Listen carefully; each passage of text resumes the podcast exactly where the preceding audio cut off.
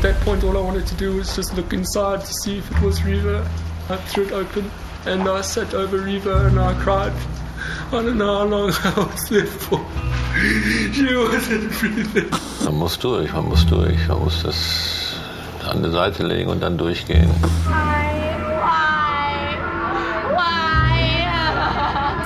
Das kann man gar nicht richtig beschreiben. Also wenn, wenn man damit mit jemandem lebt oder man dachte, man, man kannte die Person, aber im Endeffekt äh, stellt es raus, dass es gar nicht die Person ist, die du kennst.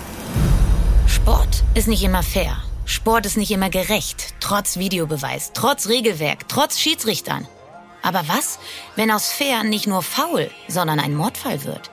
Wenn im Umfeld einer Sportart jemand betrogen, attackiert oder sogar ermordet wird und es eben keinen Videobeweis gibt?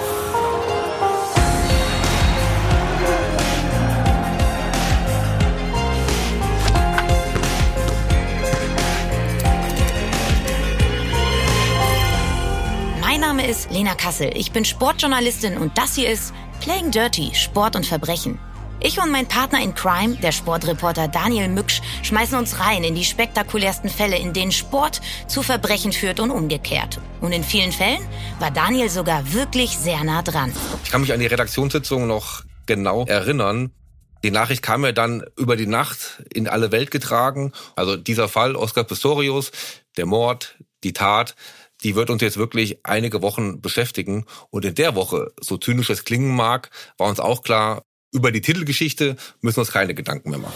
Wir reden aber nicht nur über den Tod von Oskar Pistorius Freundin Reva Steenkamp, sondern auch über das traurige Schicksal der Schalke-Ikone Rudi Assauer, die gefallene Eiskönigin Tonja Harding, den korrupten Bundesliga-Schiri Robert Heutzer, den NFL-Mörder Aaron Hernandez und das Drama um Jan Ulrich.